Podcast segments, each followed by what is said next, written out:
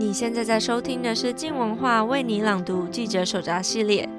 接下来，赵思乐将与我们细谈采访的技巧，还有深度报道的写作方法。那我们现在来谈谈报道的写作跟采访。首先是，嗯，在二零一五年九月，你在端传媒刊出了《覆巢：中国权力 NGO 的生死劫》这篇文章。这篇文章是纵观中国 NGO 从充满希望的民间的力量的启蒙，到后来空间越收越窄的那个自我审查的发展历程嘛，他也获得了香港人权新闻奖中文特写大奖。那当时端的总编张洁平女士，她邀请你来写这个关于中国问题的重磅报道。作为一个刚遭受这些劫难的受害者，可是你又怎么让自己重新以一个记者的身份再回到这些现场？某程度上，我已经算是学会了说怎么样可以把自己从那个空间和运动的激情，还有一些感受里面去抽离出来。那么，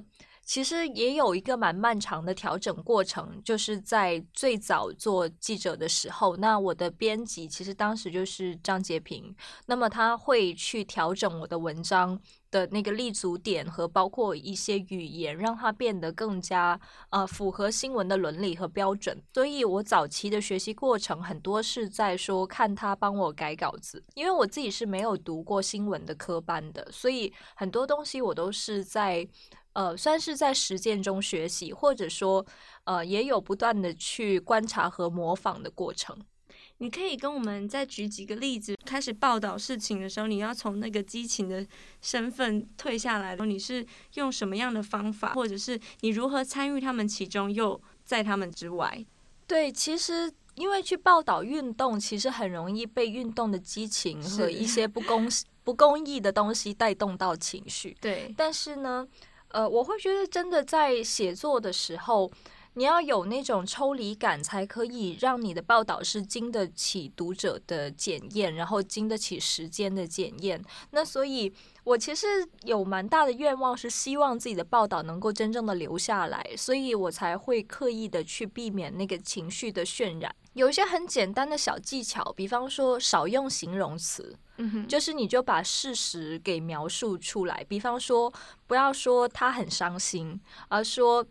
他的眼睛动了一动，然后一滴泪流下了眼颊、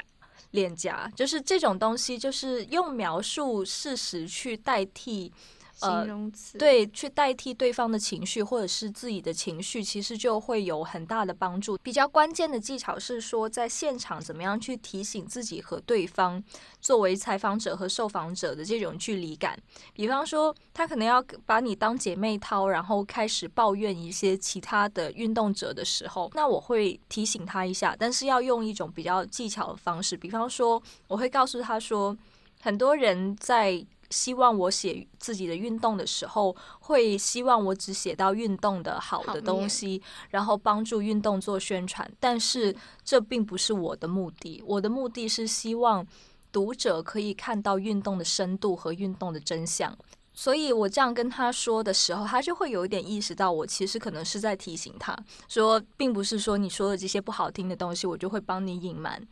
但是我并不是要写运动的八卦，或者说这些。呃，一些很私人的情绪，或者是没有公共性的东西，那对于我来说，那并不是读者需要知道。就是这东西不是猎奇，或者不是八卦。那他听到我这样说的时候，他会相信我的真诚，和相信我写的东西会公允的去对待他和运动。他也会去调整他所想要表达的和这件事情里面的东西。那么他可能就会告诉我说。哎，他怎么样克服这一种？就是由于可能彼此之间有一些不信任啊，或者是彼此之间有过一些局域啊，他怎么样去克服？然后怎么样去使得让大家还是可以在运动里面去共同的去工作？那这个东西，它其实就会变成真正对我有意义的东西，而不是说他对其他运动者的抱怨会对我有意义。我会去聚焦矛盾是怎么产生，然后以及大家是怎么样去应对的。至于他们应对的好不好，我觉得就是留给读者去评判。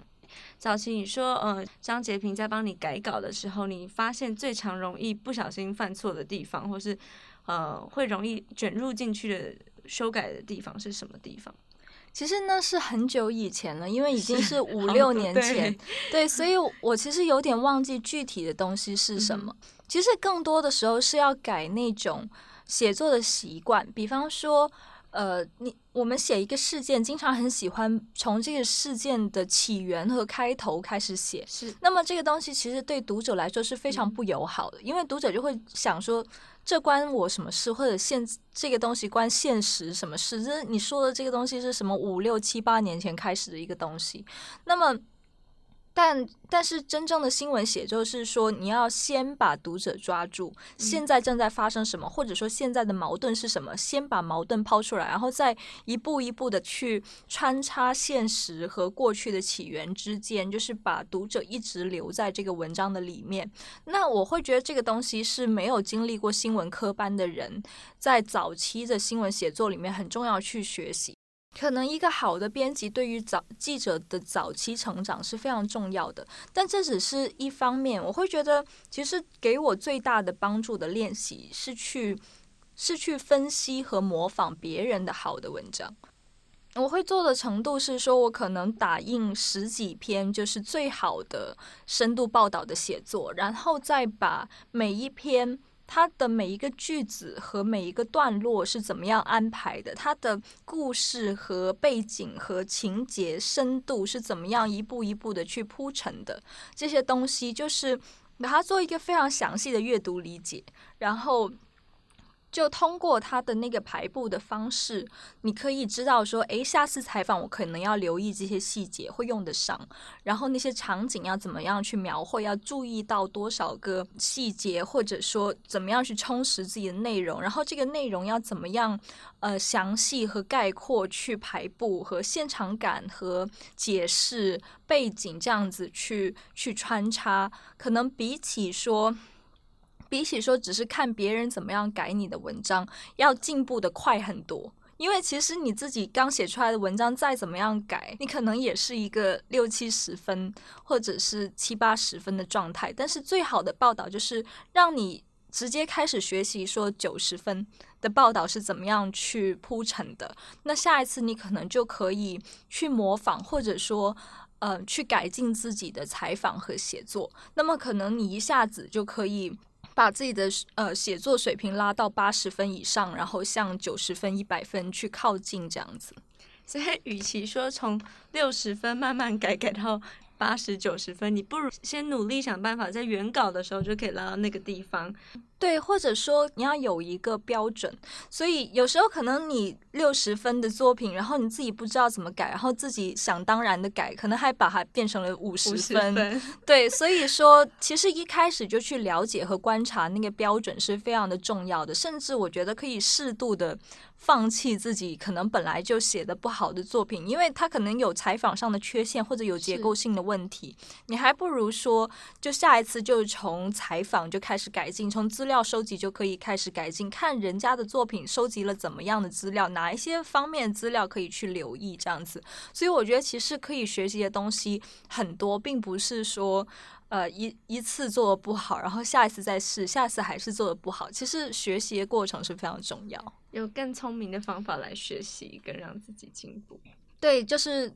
其实模仿好的作品还蛮有效率的。是。我也想要问哦，就是你的写作风格中有一种抽离跟冷静的语调，可是明明在采访的过程中，你其实是跟这些受访者一起经历这些不公不义的。除了你刚刚说那个形容词的考量以外，你为什么会去选择用一个比较冷的语调来产出这样的文章？某程度上是因为我也给自己设了一些限制，比方说我不会写我自己正在参与的事情，对，就是比方说。啊，我可能认识比较多青年群体的人，我也有可能会曾经参与一些青年的运动。我会觉得有些事情你本身就真的是它的一部分，你就没有办法用一种比较客观的方式去评价或者去观察，因为所有人都会合理化自己在做的事情。是。那我会比较选择一些我很熟悉、我能够有同感、有共情，但是又有一点距离的东西。比方说，我会去写其他的政治犯的家属，比方说，我会写说我们前。辈的呃女权运动的老师，那所以我就会有标准可以去考量他们做的事情。我其实做采访的时候，有点像一个考官一样在考察他们的运动。比方说，你这样做真的是有效果的吗？你这样子做是符合你的目标的吗？然后你这样子做是符合民主或者是符合公平的吗？在运动当中是有持守那个运动的价值吗？我会觉得，其实我用很多的方向去考察对方的为人和对方的运动，然后那这些考察的结果，我不会在报道当中去写我的结论是什么，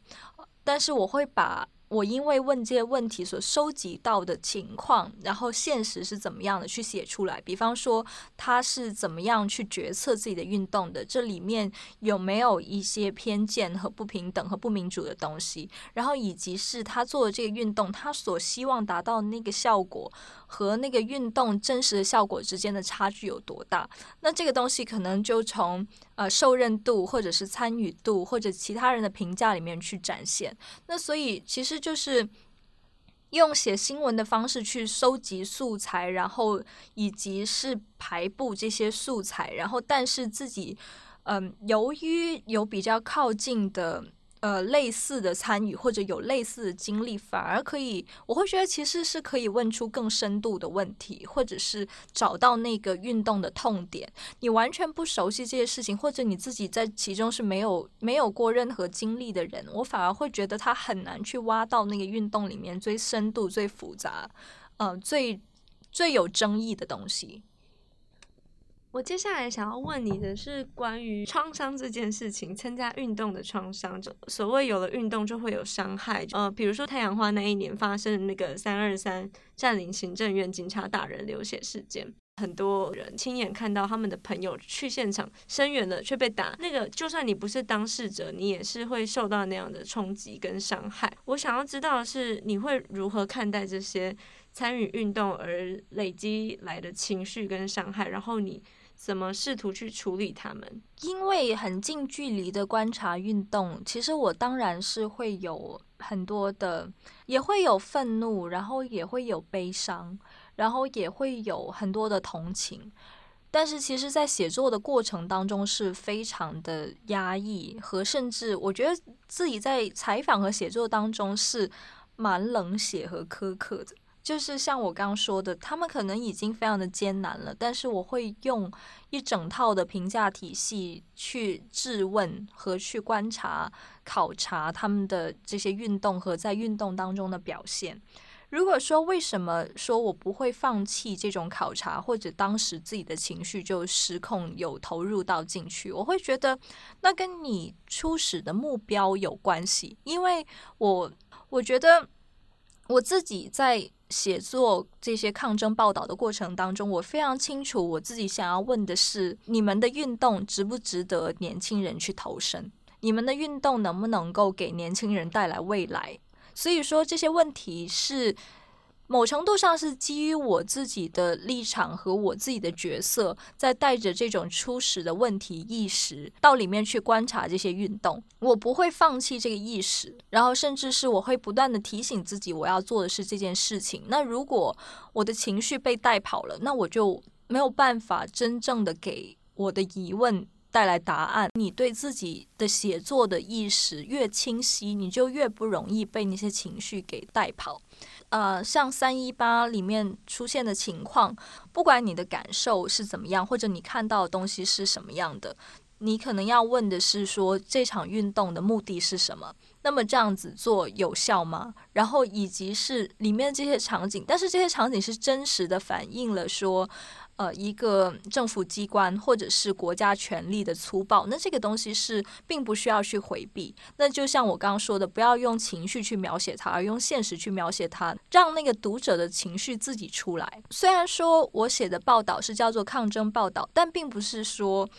我一开始就是为了抗争才去做这个报道的。我觉得只是面对现实，说当我在报道这些政治打压和民间运动的过程当中，我已经是跟中国政府的审查和中国政府所想要隐瞒的真相这件事情发生了对立。报道本身它自己就是对现实的一种抗争。为什么说面对现实是非常重要的呢？抗争有抗争的伦理，新闻有新闻的伦理。你要面对现实，是你所做的新闻就是会形成抗争，所以就变成说我要符合两种伦理，既要符合新闻的伦理，让那些事实的真相是靠得住的，然后是有能够经能够经过多重的检验的。呃，包括说在情绪上面的一个克制和对世界描写的符合现实，但另外一方面，我也要符合抗争的伦理。抗争伦理是什么意思呢？就是既然我相信的是言论自由，而这种这种相信和这种报道就是会对现实形成抗争的，那么某程度上，我要保护我的同伴，这些运动者，无论他们做的运动是不是真的。能够在我的评价体系里面通关，但是害到他们或者让这个运动，呃，因为我自己的报道而面临更多的打压和风险，那这个东西是我不愿意看看到的。有些时候要把他们的真实的姓名用化名，然后有些时候在他们告诉我的内容里面，我会选择说。公众不知道的，但是官方已经知道的，去报道那个运动里面的细节。但如果有一些运动的细节是官方还不知道，然后甚至有可能用这些细节去攻破他们，去打击他们的话，那这些细节的公共性的价值可能低于它能带来的风险的时候，我可能会考虑把这些细节给藏起来，或者说以后有机会再去补充，或者是写到它。这些东西，我相信真的不是教科书，应该是你真的从一个运动者的身份，然后转为做一个观察参与者的身份。我相信是因为这个转变而带来你有对他有更深的体。对，就像是他们所受到过那些运动的创伤，我想可能我都有经历过，然后甚至跟他们去沟通这些东西，它还会引发我自己的一些，比方说创伤会发作啊之类的。所以其实。我觉得是非常痛苦的，要在采访和写作的过程当中非常压抑自己的情绪，然后不让自己的情绪去渗透在你的文字当中。我反而是会在交了稿以后，然后我才面，我才慢慢的去开始面对自己的情绪，看到那些美好的人。呃，有非常悲惨的命运，或者说那些运动的努力，轻易的就被强权去摧毁。所以我一般上写完一篇稿子以后，我会停非常久，我可能会停一到两个月。这个东西非常不符合新闻产业的规律，所以我是一个 freelancer。但是就很重要，就是要把自己那个情绪慢慢的放掉，然后才有机会说可以投入下一篇文章的写作。比方说七零九家属的报道，因为自己也做过政治犯的家属，会有很多共情的东西。在交完那篇稿子以后，我可能就可能在床上躺了一到两周，就是很难起床，然后有时候就会流泪啊，就是突然就是在床上坐着坐着就就流泪，或者是想起他们，就心里会非常难受。而且对你来说，那个采访一定不会像是呃。我们现在约出来一个人，我们安安全全的坐在咖啡厅，我们聊一个下午，然后你跟我讲这个运动发生了什么事。你应该很多的时候是在呃，比如说我看书里面讲了，你们是在那个车子上，或者是你们在很颠沛或者是很危险的环境，甚至有时候那个采访是很临时发起、很随机的。你要如何就是保管好这些笔记，或是提问，或者是把这些笔记记下来？笔记的保护方式就是我不做笔记，会用录音笔，所以我会录非常非常长的录音。录音档，对，我有可能，我有可能一个录音档的长度是六个小时到十二个小时。呃，它有一个非常漫长的整理过程，所以我写一篇稿子真的要花很长的时间。比方说采访一个月，然后整理和写作一个月。然后休息一到两个月，然后对这种录音档的保护，就是说我会立刻把它从录音笔或者说其他录音器材里面转出来，然后通过一些专业的加密方式把它放在电脑里，或者甚至连电脑都不放，放在某一个某一个安全的云端。对，但安全的安全的云端是非常需要筛选。啊，我想对于台湾的听众来说，他们可能不需要用到这么对这么精密的，对被这么精密的保密。但是对于我来说，这一种工作是我的日常，是我的专业性的非常重要的组成部分。比方说，我跟他们通联的工具是怎么样？的确，你们的通讯软体。对，就是我一定不会用国内的通讯软体，我甚至可能手机不会装任何的呃中国产的软件，包括说整个电脑的全硬盘加密啊，然后各种自毁程序啊。比方说我的手机是永远会设说，如果按错十次密码，它就会自动销毁所有的记录这样子。那选题这方面呢，因为从覆巢这篇开始，然后到嗯七零九大捉捕案的妻子，他们怎么从受害者变成行动者，到纪录片导演艾小明跨越五十年的知识分子意义之路，就是其实，在这样的报道写作里面，我发现你采访的对象越来越小，可是报道的范围是越来越大的，这代表你的选题其实是越来越精准、越来越宏观的。所以你在题目上你要怎么做出这样的选择，或者是你会不会担心有时候想谈的东西太多了，反而会失焦？这个部分可不可以给初学的写作者一些建议？我觉得以前我们在读书的时候，老师经常会教我们一句话，说要把厚的书读薄，再把薄的书读厚。那我觉得自己的抗争报道写作其实有经历这个过程。就是复朝，它其实是一个特别宏观的大视野，就是说中国的 NGO 怎么样成长，然后怎么样一个一个的消亡，然后整体的管控制度怎么样去转变，所以是一个特别大的视野，但是。